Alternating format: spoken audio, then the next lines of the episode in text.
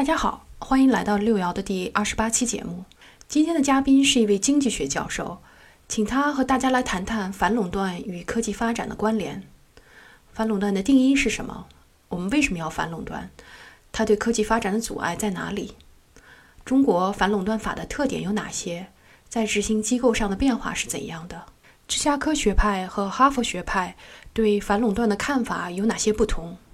非常丰富和有意义的一期访谈。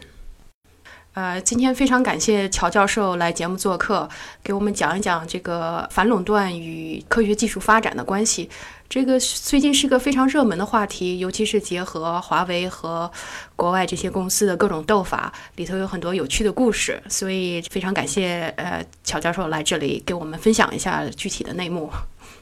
呃，感谢郑博士的邀请啊，我就是有这个机会班门弄斧，也非常的高兴。那么就请这个郑博士有什么问题，我看我能不能尽量的来做一些解释。好好，要不然我们先说说为什么呃要反垄断？这个就是说从反垄断的角度来讲，实际上我们说反垄断这个事情呢，是开始在十九世纪的下半叶的美国。那么当时呢，可能美国修了贯穿整个美国大陆的铁路，整个的美国的就是大企业的势力非常的强，中小企业受到压迫，那么这个掀起了一种反大企业的热潮。那么就在这个可能是一八八几年、九几年的时候吧，美国出台了第一部所谓的反垄断法，它的它当时叫谢尔曼法。嗯。那么谢尔曼法呢，实际上就是一个。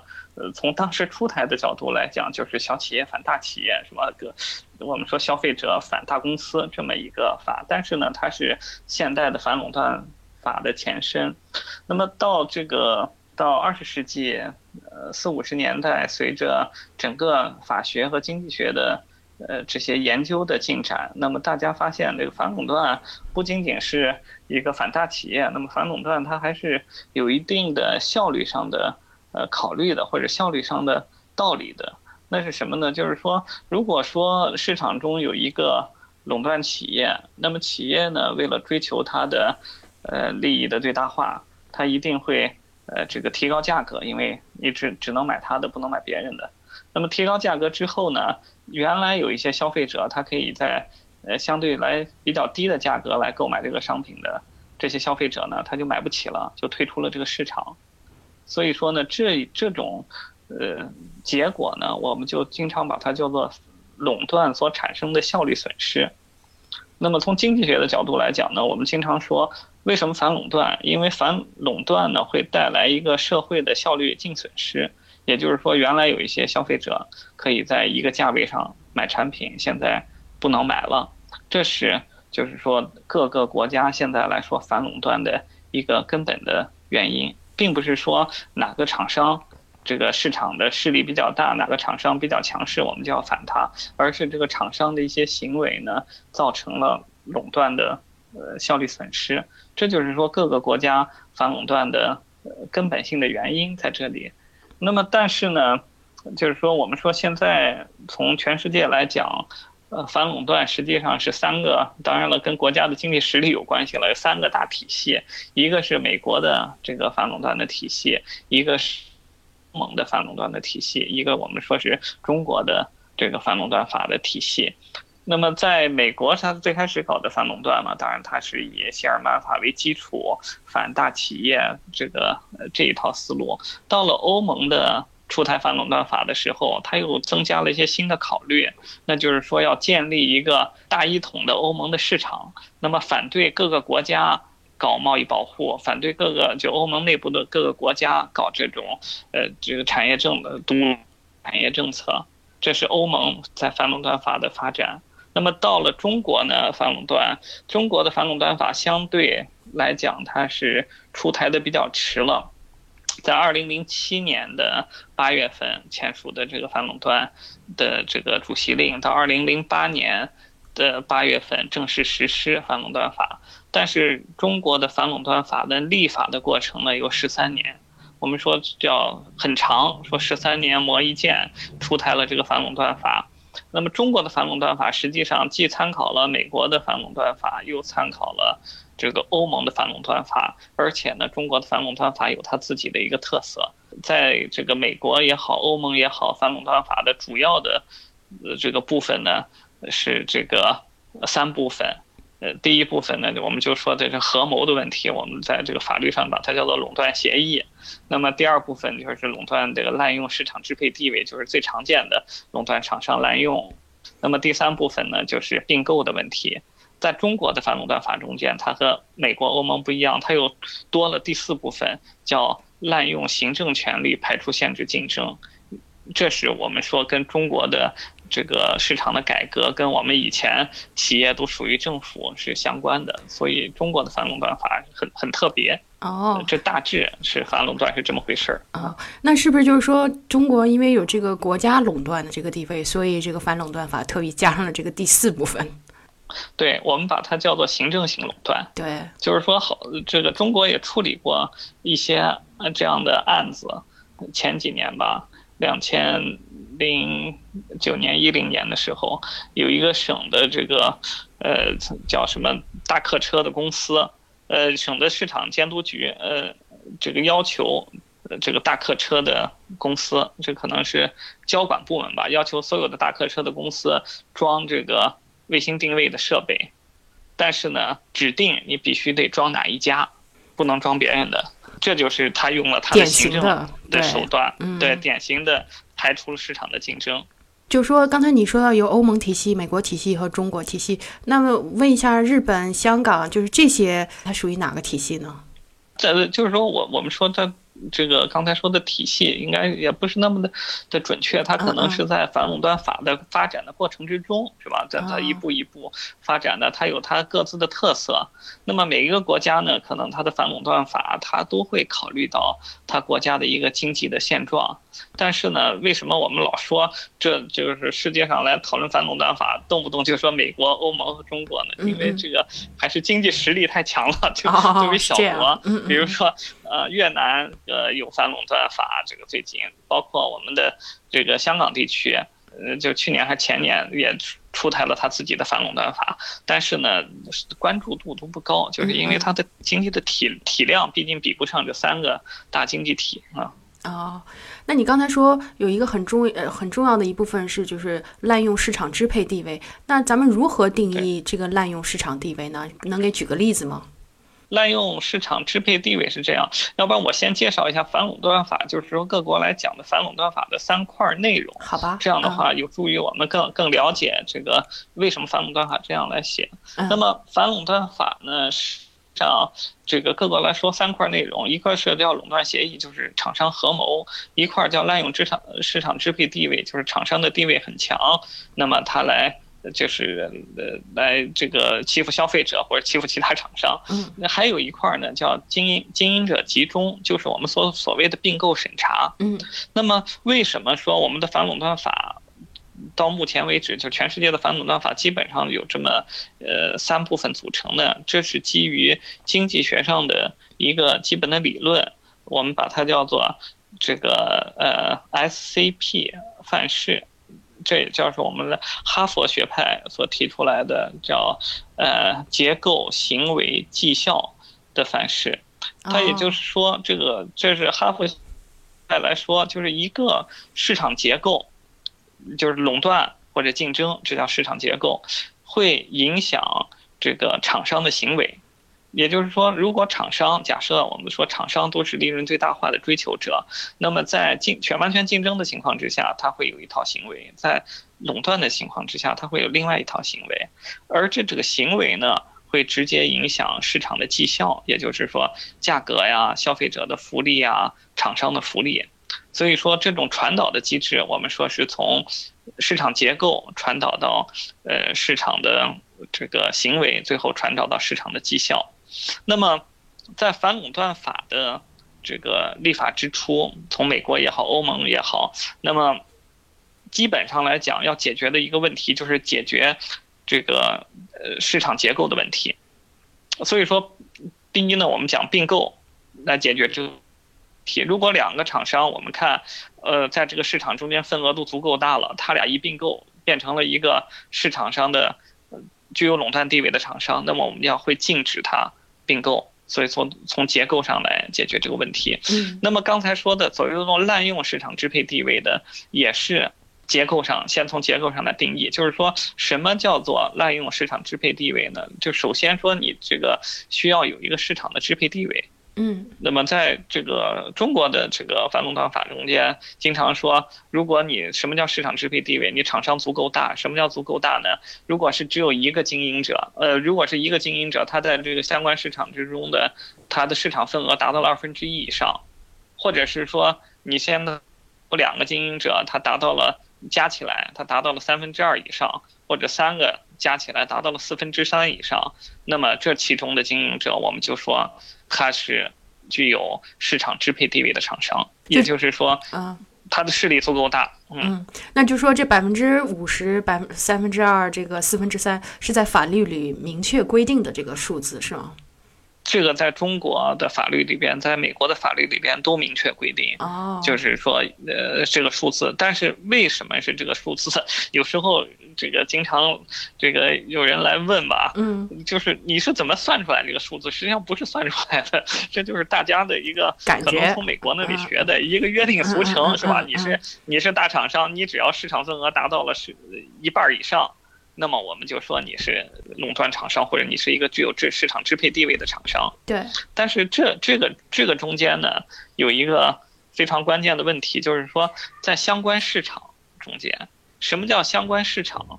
这个界定起来就比较的复杂。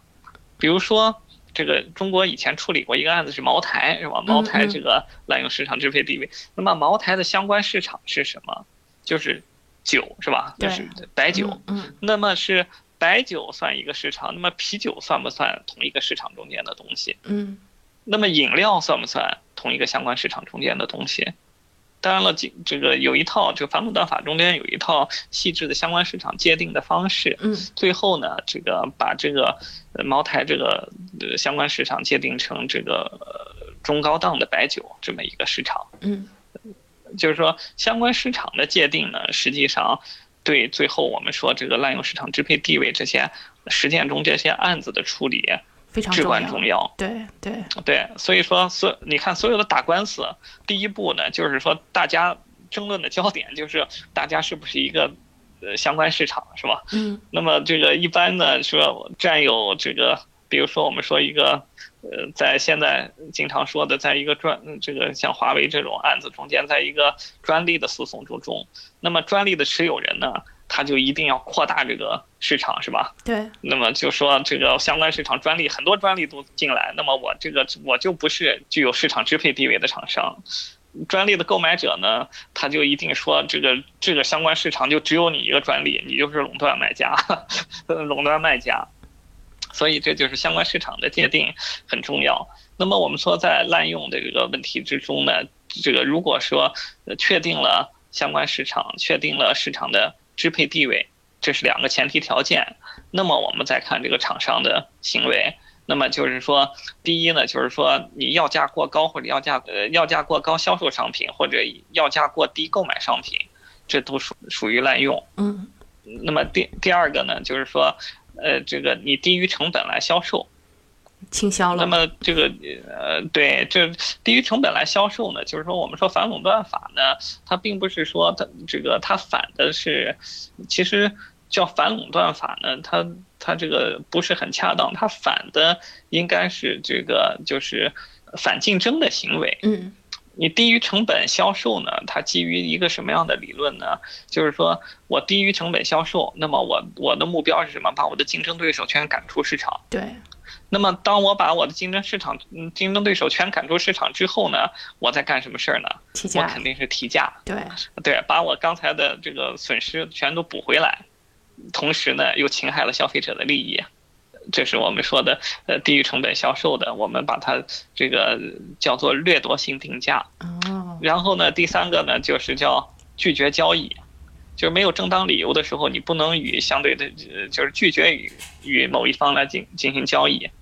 比如说，我是一个芯片厂厂商，那么我有这个四五个手机公司都找我来买买芯片儿，那么呢，我只卖给跟我有关系的芯这个手机厂商，我不卖给别人。这这就叫拒绝交易，那就等于打压了下游市场中间的某一个厂商。对，所以这也是违法的。让，对，这也是违法的。然后呢，还有一个指定交易，就是说我只和某个人交限定这个交易的对象，这也是属于违法的。那么还有呢，就是说，呃，搭售，就是你你这个卖商品的时候再把别的东西搭给你，这也是属于一种违法的行为。这种行为实际上在这个十几年前美国处理微软的案子中间，微软当时这个视窗。系统是搭售，就是捆绑在一起。对，呃，Windows 里边卖出来的，当时反垄断已经处理过这个问题了，就是说你不能，因为你你搭售在你的一个产品之中，那么这个很可能就是把你的经济授权给击垮了。嗯，因为你这个对，因为你的 Windows 的市场份额太大了，是吧？嗯，如果你 Windows 里边搭一个视窗，那别的视这个上网的这个视窗的厂商它没有存活的。呃，可能性了，嗯大家都会用你的。同样的呢，在中国的反垄断法中间，当时有一个并购的例子，我不知道您记不记得，在大概有十年前了吧？嗯，至少八九年前，当时可口可乐要并购汇源。哦，对对汇源果汁闹得挺大的那个。这是对，这是中国的我们说反垄断法上第一个就是没有允许它并购的案例。对，为什么呢？因为当时。这个考虑是这样，可口可乐在中国市场中间，它已经有一个呃，这个果汁厂嗯品牌，它叫美汁源，嗯，而且国可口可乐呢，它这个在可乐的市场中间吧，它属于一个垄断厂商了，它就是所谓的市场支配地位，对，已经具有了，嗯，那么如果它并购了汇源，那么。它完全可以通过搭售的方式，这个在中国市场上很常见。对，就是你买你你你把这个可乐和果汁儿在一起销售，以相对来低的价格捆绑啊，这样就可以很容易的击垮其他的果汁企业。哦，所以是基于这个理由。嗯，对，这这是一个当时的非常重要的理由，也就是说这个搭售，还有一个就是我们说的这个价格歧视。你对对你的相对的交易人，在同等条件上给不同的呃差别的待遇，这是我们说的歧呃价格歧视。那么我们讲滥用市场支配地位呢，呃就是这么六条。当然了，所有的法律还有一个兜底条款，在中国的反垄断法也好，外国的反垄断法也好，往往还说执法机构认为的其他的。个滥用行为也属于违法，这就给执法机构一定的、一定的权限啊。对啊，这就是不是属于比较稍微灰色一点，在中，尤其在中国，看你怎么解释了。对，因为这个是还有一个这个问题呢，就是我们经常讨论反垄断法的时候，因为中国的这个法系嘛，咱们是个条文法的法系，嗯。而这个反垄断这个问题发展的太快，对，有很多的东西，你的法制定的时候它还没有出现，跟不上，嗯，对，但是跟不上，这个新的问题出现了之后，发现没有法律来制约它，所以呢，我们现在的很多法律底下就加一个兜底条款，是吧？呃，认为他触触犯了这个行为，我们就就可以制裁他，这是这个原因，嗯。那我们都知道，这个垄断，如果你被认定是垄断了，一个很大的后果可能是，呃，你要被拆分啊什么的。历史上也有这个美孚啊、AT&T 啊都被反垄断法所拆分了。但是这个微软啊，这么多年为什么一直没有拆分呢？然后另外就可以跟说，比如说高通啊这种很明显的占有市场优势的地位，它为什么跟苹果斗了这么多年也没倒呢？这个是这样，就是说整个的，当然了，说最开始看这个风向呢，我们看美国的状况，嗯，就是美国它对反垄断法的执法，呃，它有一个转换的过程，嗯，在过去甚至八十年代、九十年代之前，我们说这个占优势是哈佛学派，也就是我们刚才来说的这个，哈佛的这个在对。这个叫结构、行为、绩效这个框架，嗯，它就是这个反垄断法。当这个哈佛学派占优势的时候呢，他就是认为反垄断，那么最重要的是我从结构上反掉它，嗯，所以 AT&T，我我把你拆掉是吧？把你的从结构上打散你，你就再不可能有垄断的行为出来，嗯，这是之前的认为。但是到了八十年代后期，九十特别九十年代、两千年，实际上整个美国的潮流呢，我们说叫新自由主义。嗯，那么新自由主义的一个学派呢，叫芝加哥学派。对对，芝加哥学派占了优势之后呢，他对整个这个市场竞争的认识，呃，这个有点有点变化，包括最高法院的这些大法官。逐渐的，由于年龄啊，由于什么原因，是吧？淘汰的都都现在成了这个新自由主义的人。嗯，对，大右派占据了法院之后呢，他认为反垄断有时候成了一种对这个优胜者的惩罚。嗯嗯，就是说，嗯，自由对自由竞争的结果呢，肯定是一些企业由于它的管理能力好，由于它技术先进，它逐渐变成了垄断厂商。那么我们举个例子，你说微软，微软实际上是一个从一个小企业发展到这么大，是吧？对。它可能有一些行为触犯了反垄断法，它但是毕竟呢，它是由于依靠它的技术优势，依靠它的这个精明的经营，成了这么大一个企业。那么这个有一些法官举出来这个例子呢，就是说这个反垄断法现在搞成什么了呢？就是两个人赛跑。预备齐一打枪一块跑，最后跑到终点跑的那个快的人拉出去枪毙。嗯，对，因为你变成了大企业。对，所以说在美国呢，九十年代之后呢，就是说这个反垄断法呢，更多的呢是法律我促成一个公平的市场竞争的环境，我并不是想从结构上来消除垄断的各个因素。对。所以你看，微软出了问题之后，特别是微软的第一个反垄断呢，可能是国际知名的案子，就是它捆绑这个视窗，对，呃，这个这个案子，但是没有任何人提出来拆分掉它，原因就是这个，就是说。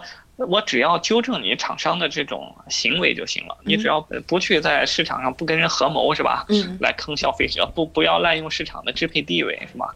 或者是你要并购别的厂商的时候，我来我来看看你，不要把你的这个通过并购把你这个市场势力变得更大，或者把你把你厂子更大，这就行了。我不需要把你主动的来拆分掉你。哦，所以就是为什么后来一直巨巨额罚款为主，对吧？哎。就以罚款为主，就是说你这个承担你的呃责任是吧？或者说你做了坏事儿是吧？我来对你进行惩罚，但是不从结构上来处理，这是第一个原因。嗯。那么第二个原因呢，就是说现在的这些垄断厂商跟以前的，或者说我们现现在这个大厂商跟以前的这些大厂商，它有有一定的区别。那么以前的呢，我们说的垄断很多都是自然垄断，像什么铁路呀。像这个自来水公司呀，这这些垄断厂商，那么现在的垄断厂商出现的呢，更多的是高科技的企业。对，实际上这种高科技的企业呢，它这种变化是非常大的。以前我们觉得雅虎很了不起，是吧？十年前，对，中国当时觉得搜狐很了不起，人人都想进的是二十年前吧，IT 企业。那么现在雅虎已经。消失了是吧？搜狐就是说这个市场价值还不到一套房，对，就就成了这个还不到一座一栋楼吧？嗯，对，就是嗯对，也就是高科技企业它这种呃由于技术的进步现在越来越快，或者我们说技术迭代越来越快，高科技企业的变化越来越快。那么也就是说反垄断法现在拆分它已经没有意思了，是吧？说不定隔三年我还没拆分呢，这个企业它自己倒了，就像很多。这个呃呃反垄断的诉讼的案子，美国也有，欧盟也有，两个企业在这个来诉讼这个反垄断案子还没打完，一个企业已经倒了。嗯，所以这这也是最近呢这么十几二十年没有对垄大型垄断企业进行拆分的呃另外一个原因。嗯，所以都是两个原因吧。嗯，所以都是基本上，即使是欧盟也是以罚款为多，对吧？嗯，对。最近没有听过谁要拆分，对对，我就说这两个两个原因了，一一个呢是这个新自由主义的这个思想的抬头，或者说理念，或者是呃芝加哥学派，整个代替了哈佛学派在这个反垄断的执法界。第二个呢，也就是说技术的变动非常的快，这这这两个原因。啊，那再给我们分析一下高通为什么？他这么招人恨，却 这么多年不倒。但是我们经常讲，就高通这个案子，在国内外的，像最开始在国外打，后来在中国也罚过发改委，罚过高通，就是说这个案子呃很受人关注。那么实际上就是现在来讲，高通它还是有它的技术优势的，也就是说，真实来讲，它的产品的确是好，大家离不开它。那么你这反垄断，我们讲反垄断是为了。呃，它的根本目的，我们刚才说过了，它是为了减少这种效率的损失。嗯，我们不能就是不能用反垄断把反垄断当成一个武器，这个我们说打击了公司，那么造成了更大的损失。嗯，那么也就是说技术延缓了，或者这种创新延缓了，这是大家所不愿意看到的。所以说，高通做着这样那样的一些，就是我们说涉及到呃是滥用呀，涉及到这种呃反垄断的行为。嗯。那么各个国家对他的也只是对他进行处罚，也没有说想把他一棍子打死，因为这样企业你把他打死之后，的确是对创新是不利的。哦。呃，这是我们说这个高通的。就是一直不倒的一个原因。嗯，但是呢，我们说从高通也好，后来的很多的这个反垄断的案子也好，它其实涉及到跟我们现在的一些专利的问题，或者跟我们知识产权的问题相关性非常的大。嗯，在中国呢，我看是一五年的，大概一五年的时候吧，出台了一个叫《关于滥用知识产权的反垄断指南》。这个也就是高通案呃前后，这个一一零一六年一六年这个有有有这么一个指南出来。那么这个就是说，呃，为什么现在提到这个知识产权的问题呢？就是说最近的很多的，特别是电信厂商呀，或者这种 IT 厂商的反垄断的诉讼中间，出现了一个东西，我们叫标准必要专利的。呃，这个反垄断的问题。嗯，那么标准必要专利，您是通信业的专家，您知道，就是我们说任何一个呃新的技术标准，它背后可能是有一些必要的专利来组成的。但是呢，当你这个一个厂商他有这个必要专利拿到手里的时候，那么对于别的厂商来讲，我要是进入这个领域，我就必须得要买路钱，购买你的专利。对，对，这个买路钱。但是这个买路钱怎么能怎么合理的来收，这成了一个现在的现在的大问题。那么这个美国也好，欧盟也好，这个或者说我们说专利组织也好，给出了一个这个解决方案，叫做这个标准必要专利的收费必须是公平合理无歧视。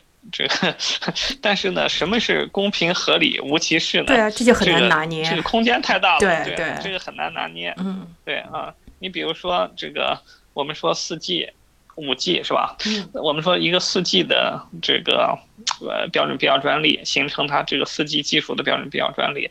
那么高通有这个专有这些标准必要专利，它靠什么收呢？他说我我按你手机的价格。一个百分比，比如百分之十也好，百分之二十也好，我按这个收你的专利费，他认为这是这个合理的、公平合理、无歧视的，对啊，对。但是呢，这个手机厂商就不认可，是吧？对。那么我说我卖手机，这个比如说中国有款非常昂贵的手机，可能叫什么八八四八之类的，一一个手机卖嗯好好多好多万，是吗？嗯。那么我说我这个手机卖的主要不是。你的四 G 的这个功能呀，对，卖的是钻石贴上去对吧？卖的钻石是吧？我卖这个手机，你也能按照那个来收钱吗？这就这就不合理是吧？各有各的看法。道理对，但是呢，对对，所以他就没法统一。那么我们说高通是吧？他就认为我这个研发花了很多的。成本是吧？那么通过研发，这个我推动了技术的进步，现在有了四 G 的技术的标准是吧？那么你每个手机，这个而且我集成在我的芯片里，所以你你手机的时候，手机厂商你都应该给我来付一个比较高的专利费。对，手机厂商不这么这么不这么认为，这个问题吵来吵去呢，就成了我们现在所说的这个知识产权的。反垄断的问题，对，就是跟这个呃跟专利挂起了钩。那么同样的，在中国呢，可能是这个问题要持续出现的是现在的五 G 的技术。据说这个五 G 技术中间的标准必要专利可能有一千项左右。嗯，那么一千项中间呢，中国的厂商，特别以华为为主的中国厂商吧，有百分之四十。对，是的，占了很大的份额。对，那么也就是说，这个大家你要用五 G 是吧？你都得给这些厂商来交交买路钱是吧？对，你这一千项标准必要专利都能收买路钱，那这个就是彻底逆转了原来的呃形式。以前呢是发展中国家给发达国家交标标准必要专利，现在呢是这个倒过来了，可能是需要是给新兴市场吧交标标准必要专利的这个费用。所以说呢，就是说整个的这个呃厂商也好，国企垄断界也好，对这个问题呢，现在还是比较呃这怎么说呢，比较敏感的，该怎么办嗯啊？这也是这个标准必要专利的问题，或者说我们说呃专利中间的垄断的问题，嗯呃也是很难解决的。那么这个我们从从专利本身来讲，实际上专利就是给给予这个发明人一个垄断的权利。什么意思呢？就是发明人，我这个投入了时间，投入了精力，投入了金钱，是吧？投入了很多成本，最后产生了一个呃新的产品，或者产生了一个专利。那么，为了鼓励人们去投入来做创新，必须给他一个一个时间段上的垄断的权利。对，对，给他奖励，他这个通过收取这种垄断的高价，他才能补偿他原来的投入，才能给他更多的激励来做这件事。对但是呢，这是一个双刃剑。你如果说这个给他的补偿过多，或者说我们给他的这种垄断的权利过大，很可能他会抑制新的创新。也就是说，别人基于他基于这个这个人的专利，我还想搞一些创新，我没法搞了。原因是他垄断着这个，他有这种垄断的权利。对，所以说，我们说专专专利法实际上一直是跟这个垄断权利啊，相挂钩的。嗯，对我们以前这个来讲，就是说，呃，我们把这个，比如专利，它当然呃这个知识产权了，它不仅是专利了，它还包括版权呀、这些问题。对，那么以前你出一本书，我们的保护的时间比较短，为什么呢？以前复制起来不太不是很容易。嗯，著作权。那么现在呢，你随便找个复印机都可以重新复印一遍，甚至你一扫描是吧，到处可以散布。那么我们现在就是说，为了鼓励创新，我们给它这个更长的保护期，比如以前是五十年，我们现在加到七十年，或者可以加的更长，这都是说来对它这种创新进行补偿。但是呢，在这个专利的问题之上呢，现在的麻烦就是。呃，这个技术迭代越来越快，嗯，对，技术迭代越来越快，我们说创新的速度越来越快，我们还对专利给予那么长时间的保护或者那么高的保护，很可能会这个造成我们对创新的阻碍。标准必要专利也也是这个样子，你进入了标准之后，大家都得买你的，对，你就躺着收钱了。你把价格，对你把价格定得过高。你新的厂商想创新，他都没有机会。对，还衍生了一些企业，这些企业他自己不做研发，那么他干什么呢？他就买专利，买完专利之后呢，我就跟你打官司，然后躺着收钱。对，在这个医药行业中间，这个就比较比较多。但是你说为什么印度它能够不看你这些专利，我照样仿制药啊什么的？它是？怎么能够绕过这个垄断和专利的这个这个障碍呢？一个呢，就是说你可以，就是说你可以打这种擦边球吧，你绕过它的专利的障碍。比如说你这个药的专利是吧？你你你仿制药，你都是这种这个已经专利已经失效了的这种药，你可以大规模的仿制。嗯。第二个呢，就是说你不理他，他跟你诉讼是吧？但是诉讼的这个时间是非常长。长的对，如果法院不发禁令，就是禁止你销售，嗯，仍旧可以生产，这是一个这个这我们这个不就是这种事情，对这种事情发生在中国呢，这个就是说你就是不注重知识产权保护，执法不严，是吧？啊啊啊！发生发生到别的国家呢，这就是一个法律漏洞的问题。嗯，对，就不给你上纲上线的扣帽子了。嗯，对，因为这个法院发这个禁令吧。它是非常谨慎的，嗯，你比如说前一段时间，我这个印象是苹果吧，呃，一个呃，有个有个厂商告他，呃这个违反了呃专利，是吧？就专利的问题上告他。于是德国的法院呢考虑对他发禁令，但是最终呢，这当然德国发这个禁止销售啊，就是苹果手机在德国不允许销售。对。但是，对德就是法院发禁令呢，你像德国，你还得去申请。比如我是原告，我告被告苹果，这个窃取了我的知识产权，没给我交专利使用费，那么我要求德国法院发禁令。德国法院发完禁令之后呢，我还需要给法庭交一个非常数额相当巨大的保证金，来禁止苹果销售。嗯，这是什么意思呢？一旦这个案子翻过来了，说苹果诉讼了，说他没这个问题，一旦案子翻过来了，我得拿我的保证金来补偿苹果的损失。因为你禁止它销售了这么几个月，是吧？对。那么它它会有造成损失，所以说这个就是说，在国际上要想搞个禁令，它并不是那么那么简单就能禁止你在某个国家来销售。当然了，我们说这个中国的这个知识产权的保护呢，一直是被。这个外国所诟病，这个批评的，对呃诟病的这么一个 状况，所以说在别的国家可能是法律上面比较正常的事儿呢，在中国就说你保护不严，这也没办法。这样从从我参与的，就是我们国家的反垄断的这种执法呃也好，还是知识产权的执法也好，实际上我们的标准并不这个弱于。欧盟和美国的保护的标准，甚至在有些情况下，我们比他还怕被外国人骂，是吧？啊，还做的特别严。对对于对对，我们还做的比人家还要严。这个就是经常不落好，确实是。那关键可能人家说你，你有很多法，你执行不行啊，尤其是地方法院啊什么的，嗯，这个也可以理解。对，因为这有一个这有一个过程，因为坦诚的来说呢，你说在。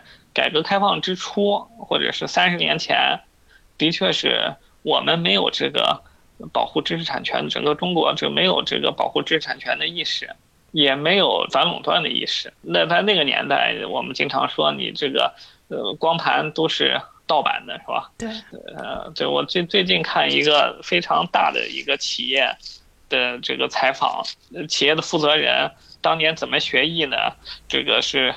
呃，学别人的技术呢，就半夜偷偷的爬到人家房顶上来，这个听人家这个技术的关键是什么？学会了技术，重新开了个开了个企业，就大卖特卖了，这个成了。我说 这这真的假的？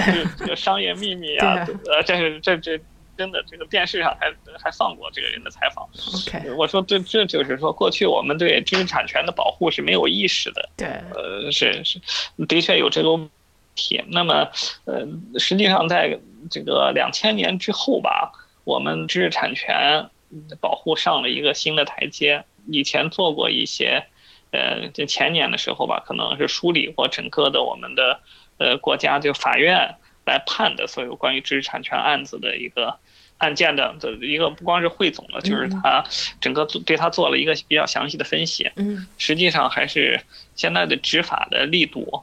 或者说，我们从这个呃执法的能力上来讲，已经跟世界的最最好国家的差距应该是越来越小了。哦，那包括这个，我们回到刚才的反垄断的问题上来讲，反垄断也是这样。在两千零八年反垄断法刚出台的时候，大家一是这个反垄断法执法机关他都不熟悉，该怎么用这个反垄断法，用的非常谨慎。因为我们说介绍一下过去的这个中国的反垄断法的执法机关是三家，为什么是三家呢？它是跟其他的法律沿袭下来的，比如说在我们这个最开始有价格法，那么价格法呢是发改委在这个执法，呃，原来的物价局就是发改委的，是吧？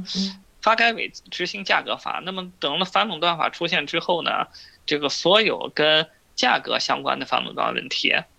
都由发改委来执法，比如说滥用的问题，就由发改委来执法。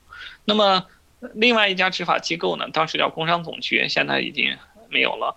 就是说，工商总局原来做这个反不正当竞争法，所以呢，跟不正当竞争这相关的反垄断执法呢，就是归工商总局，嗯，呃，来归，就是跟价格不涉及到价格的反垄断的问题。嗯嗯。那么第三个执法机构是商务部，嗯。那么所有的并购的问题，这不是跟商务有关吗？这都是一个商务部来进行执法的。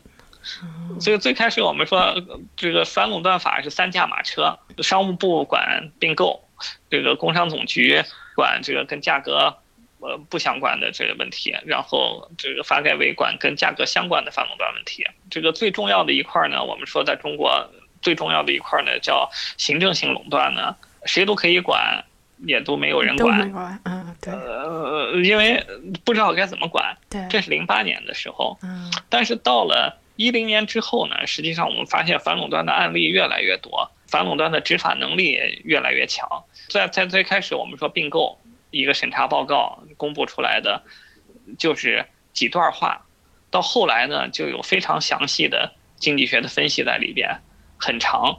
到这个一七一六年、一七年，我们工商总局或者发改委来处理的反垄断的案件的这个公报，已经是。好几十页的报告了，就是怎么来非常科学的来界定市场呀，提出来它的法呃这个经济学的依据、法律的依据。那么到了去年一八年，中国的这个反垄断有个非常大的改变，就是说三家执法机构合成了一家，也就是我们那个政府改革呀，搞了一个叫把这个原来的在原来的我们说呃工商总局的基础上。形成了一个新的叫市场监管机构。那么这个市场监管机构呢，把这个商务部的反垄断的功能和发改委的反垄断功能全部并到里边去了。哦，就容易管理。所以说它，哎，它现在形成了一家，就是反垄断的力度也好，这个人员的配置上也好更强了。这也是这个这中国反垄断的一个很大的进步。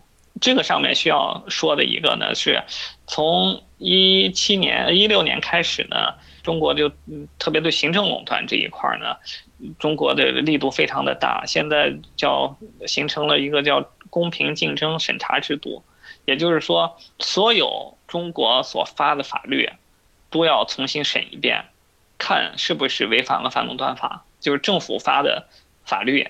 也好，包括政府出台的政策，甚至就是地方的政府，一个区县一级的政府的政策，都要重新审一遍，工作量非常的大。对，这一个省都是几十万份这样的东西要审。对，但是从思想上是一个很大的进步，对吧？就是说，大家观念中都是说这个必须要查一下，这确实没想到。对，这就是说，的确是这种变化，就是说我们把这个市场作为。资源配置的一个最基本的手段，而不是行政命令去配置它，恢复市场的这种地位，这是这个反垄断法。这可能是有时候我们觉得，这可能是反垄断法在中国非常大的贡献。它不仅是一个法律上的，它是一个思想上的贡献。对，确实是这样的。这这我还真没想到，我我还以为中国还是行政主导呢，挺了不起的进步。行政主导，它它肯定是。还是会有，就是它短期之内吧，因为它这样沿袭下来的。我们经常说，它不是这个行政主导，或者是这个体制，它不是沿袭了七十年，它是沿袭了几千年下来的。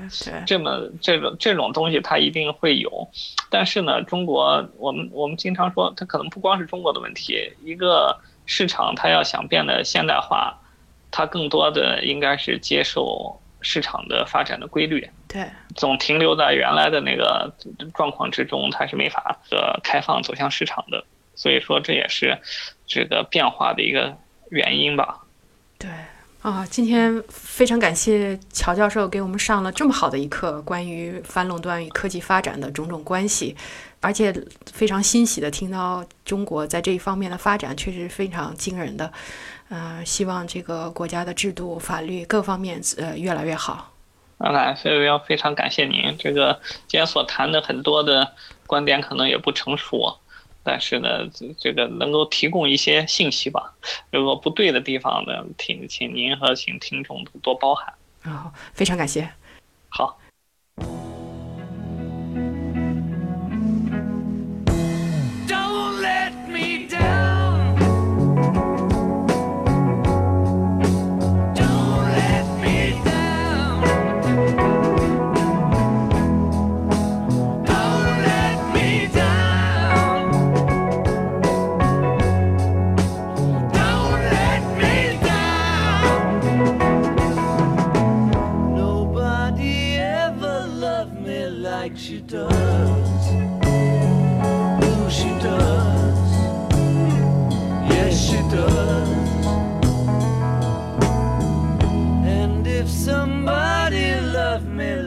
you do.